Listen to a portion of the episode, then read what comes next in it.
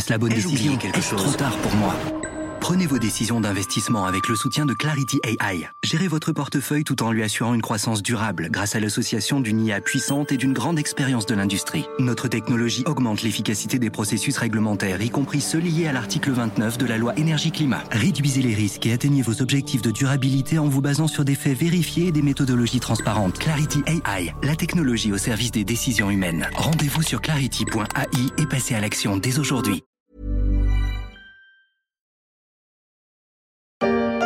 Convaincre les Français de faire le bon choix aux élections législatives, Emmanuel Macron démonte les programmes de ses adversaires. Je vois dans le projet de Jean-Luc Mélenchon ou de Madame Le Pen un projet de désordre et de soumission. Ils expliquent qu'il faut sortir de nos alliances, de l'Europe, et bâtir des alliances stratégiques avec la Russie. Le 6 juin dernier, le président de la République Emmanuel Macron, nouvellement élu, s'est décidé à entrer dans l'arène au travers d'une grande interview accordée à la presse régionale. Un président en campagne dans des élections législatives les 12 et 19 juin qui s'annoncent palpitantes et serrées, avec des enjeux importants pour les cinq ans à venir pour un président pas assuré de disposer d'une majorité absolue à l'Assemblée nationale, une assemblée qu'il a contribué, selon ses détracteurs, à marginaliser, provoquant le blues des députés. Oh, j'ai le blues des parlementaires. Des fois, je me demande à quoi je sers. L'Élysée dirige tout et Matignon applique. Je suis comme la cinquième roue du carrosse démocratique. Chanté ici par la Parisienne libérée, c'était il y a neuf ans, comme quoi ce n'est pas un phénomène vraiment nouveau.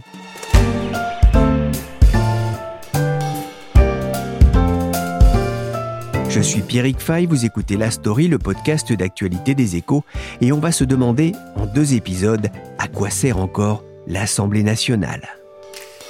Oui, entrez dans la maison du bon Dieu Attention, attention, c'est très chaud J'ai réussi à le récupérer, ça sort du four, c'est brûlant et c'est chaud, c'est même très chaud, au lendemain d'une élection présidentielle qui aura coupé l'électorat en trois parties presque égales, en trois camps que tout oppose ou presque.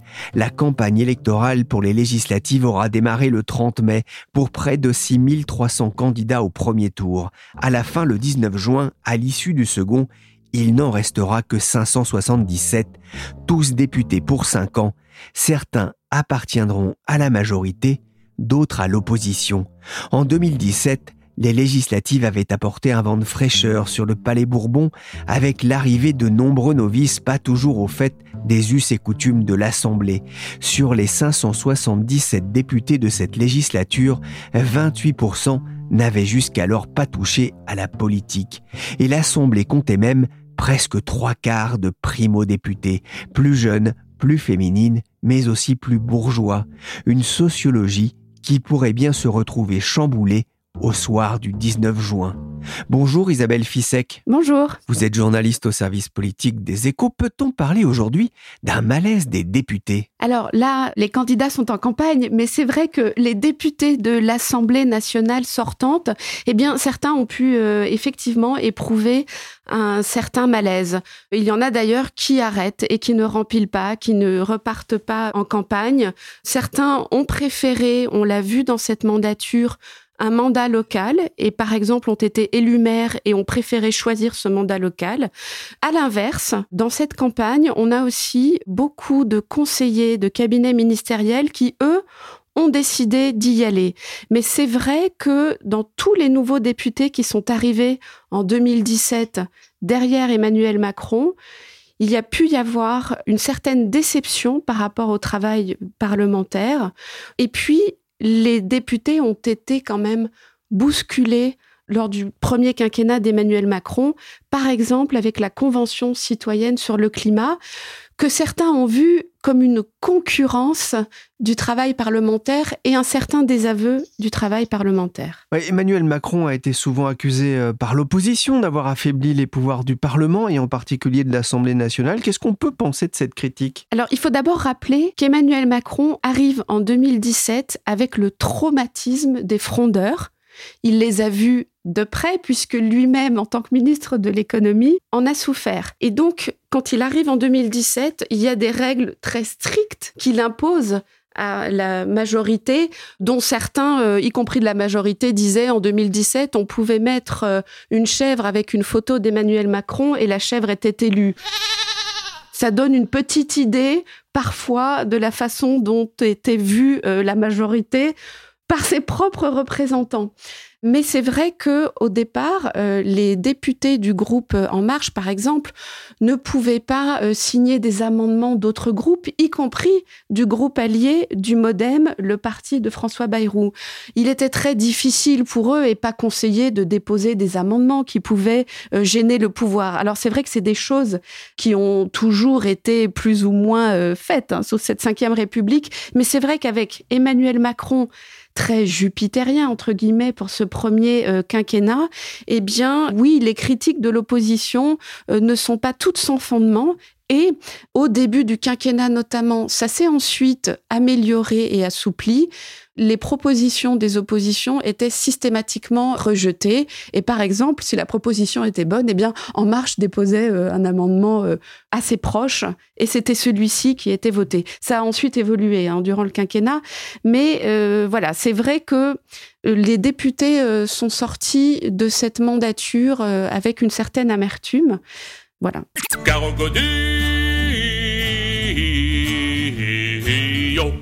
Le député Godillot, le mot est utilisé à l'Assemblée depuis les années 50, sous le général de Gaulle, dans une Assemblée nationale, simple caisse enregistreuse des décisions du gouvernement, c'est presque l'insulte suprême pour un représentant du peuple, et ça renvoie au malaise des députés, un métier qui souffre aussi d'une certaine désaffection. En cinq ans, le nombre de personnes candidates à l'élection a chuté de près de 20%, et la mise en place d'une coalition à gauche n'explique pas tout.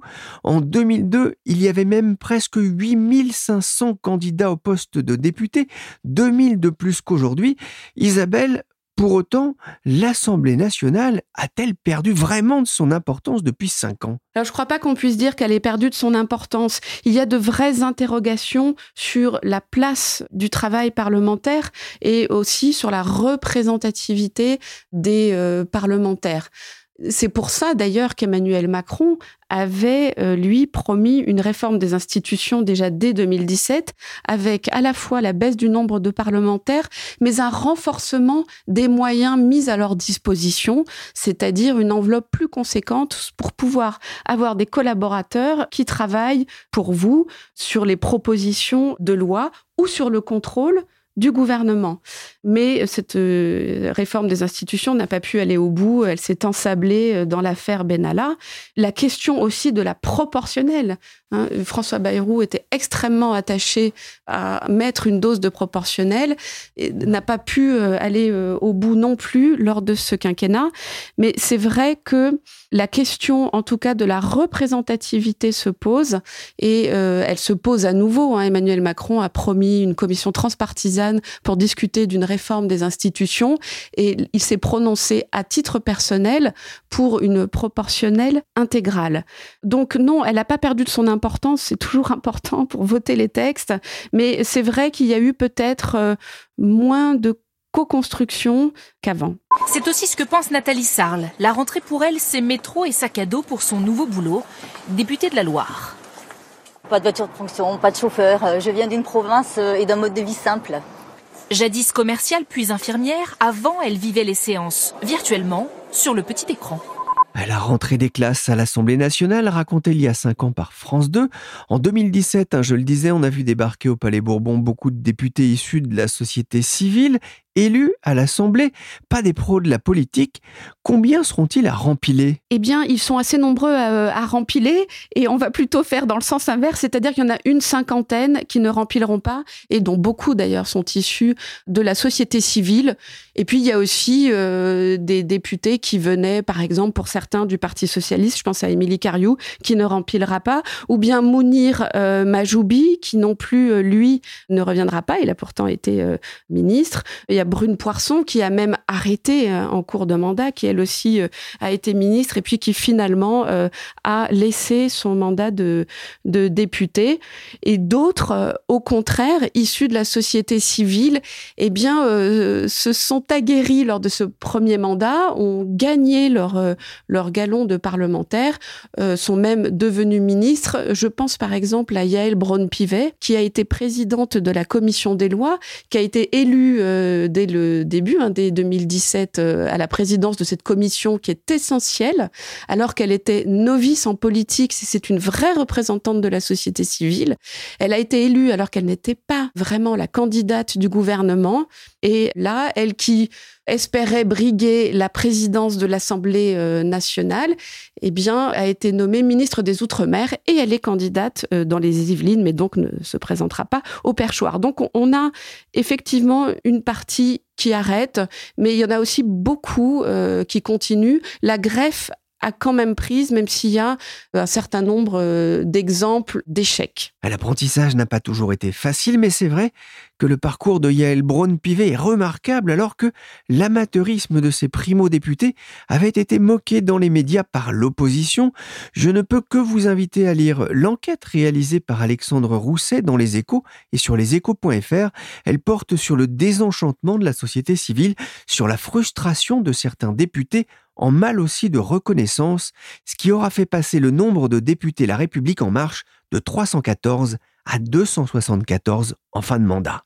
Le 12 juin, vous serez appelé à voter pour le premier tour des élections législatives. Cinq circonscriptions en Vendée, 53 candidats. TV Vendée, RCF Vendée et Ouest France s'associent pour vous faire vivre cette soirée électorale. Le 12 juin, vous pourrez suivre aussi ce premier tour des législatives sur le site leséchos.fr. Isabelle, les élections législatives, ça reste un, temps fort de la politique en France. Qu'en sera-t-il en 2022 Quels sont les enjeux? Alors, ce qui est euh, étonnant et intéressant, c'est que les enjeux sont immenses, mais que ces élections législatives placé après la présidentielle intéresse peu et intéresse de moins en moins les Français. L'abstention avait été record en 2017 et là, pour 2022, on se dirige aussi à nouveau vers une abstention record. Pourtant, les enjeux, ils sont immenses. D'abord, pour Emmanuel Macron, eh bien, l'enjeu, c'est quand même d'avoir une majorité pour pouvoir faire voter ces lois, faire voter euh, les réformes qu'il veut mettre en place. Et sans cette majorité, c'est impossible pour euh, Jean-Luc Mélenchon et la NUP ou la NUPES, hein, cet accord euh, qu'il a trouvé assez inédit. Enfin, en tout cas, ça faisait longtemps que la gauche n'était pas partie. Alors, ils sont pas d'accord sur le fond, mais enfin, ils partent derrière la même bannière avec pas mal de dissidence, mais enfin, ils sont derrière cette bannière. Eh bien, l'enjeu, c'est d'avoir le plus de députés possible. Et la dynamique dans les sondages est aujourd'hui plutôt de son côté. Pour LR, eh bien, c'est euh, essayer d'être un groupe euh, pivot et de ne pas disparaître. Et pour enfin Marine Le Pen, c'est d'avoir enfin un groupe à l'Assemblée. Elle est arrivée euh, donc deuxième, un finaliste à l'élection présidentielle avec un score jamais atteint par l'extrême droite, 42%. Et pourtant, on voit que comme d'habitude, le Rassemblement national est à la peine dans les sondages et n'est pas assuré d'avoir un groupe. Ensemble euh, qui représente hein, la majorité euh, présidentielle pourrait finir avec une majorité absolue ou s'en rapprochant avec seulement, à ce que disent les sondages, 24% des voix au premier tour, est-ce que ça peut poser un problème là aussi de représentativité? Eh bien euh, oui, ça pose un problème de représentativité. On en parlait tout à l'heure sur euh, la question sur l'Assemblée nationale a-t-elle perdu son importance depuis cinq ans? Les députés qui seront élus seront évidemment légitimes et légitimés par élection, mais c'est vrai qu'avec 24% seulement des voix au premier tour, cela peut interroger. Et c'est pour cela qu'il y a toutes ces réflexions sur la réforme des institutions, sur euh, une alliance entre démocratie représentative et démocratie participative et des essais tels qu'on l'a vu dans le précédent mandat de la Convention citoyenne. Et puis là, c'est que Emmanuel Macron a annoncé ce week-end un Conseil national de la refondation qui a promis le ministre chargé des relations avec le Parlement, euh, qui est désormais Olivier Véran, n'est pas un désaveu du Parlement, car il y aurait dedans des euh, parlementaires, mais aussi des élus locaux, mais aussi des représentants des associations, mais aussi des citoyens, pour réfléchir à des grands objets comme le pouvoir d'achat, comme l'objectif de plein emploi, par exemple, comme la décarbonation de l'économie française, pour essayer ensemble d'avoir un diagnostic partagé. Hein, c'est ce qu'expliquait Olivier Véran cette semaine, et de trouver ensemble des solutions. Ça, c'est pour essayer de pallier ce problème de représentativité, de coupure entre eh bien, nos élus et euh, la société en général, et surtout faire accepter les réformes, essayer d'avancer. Donc oui, évidemment, ils seront légitimes, légitimement élus, mais il y a quand même un problème de représentativité reconnu par tout le monde aujourd'hui. Sachant qu'un certain nombre de Français a le sentiment aujourd'hui de ne pas être représentés, de ne pas peser, de ne pas être écoutés. Hein. Ça participe euh, là aussi à, cette image un peu délétère de, l'Assemblée euh, nationale. Le système majoritaire, il a quand même euh, comme avantage de permettre l'émergence d'une majorité, que ça ne soit pas euh, un peu le, bazar à l'italienne avec euh, des gouvernements qui tombent assez fréquemment.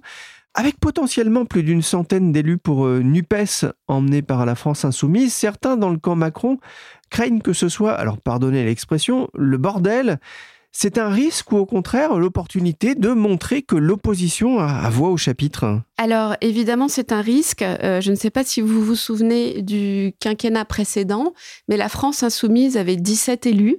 Et avec 17 élus, ils ont réussi à faire beaucoup de bruit dans cette assemblée. On se souvient très symboliquement au moment de la baisse de 5 euros des APL. Dans l'hémicycle, ils ont fait un certain nombre, entre guillemets, pardonnez-moi l'expression, l'anglicisme de happening. Hein, ils avaient euh, des paquets de pâtes euh, pour montrer, euh, voilà, ce qu'on peut faire et tout ce qu'on peut acheter avec 5 euros. Et pour certains, ces 5 euros, c'est absolument vital. Ils ont aussi fait beaucoup d'obstructions. Alors là, effectivement, le camp Macron met en avant euh, ceci pour mobiliser son électorat en disant attention, euh, ce sera effectivement le, bazar à l'Assemblée.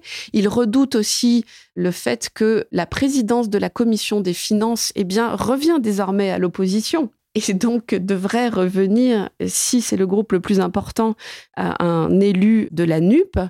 Alors, il n'est pas dit que c'est un groupe d'opposition le plus important. Donc, certains dans la majorité se disent il faudrait qu'on donne la présidence de la commission des finances à LR, ce sera plus simple, mais ça risque de mettre un sacré bazar à l'Assemblée.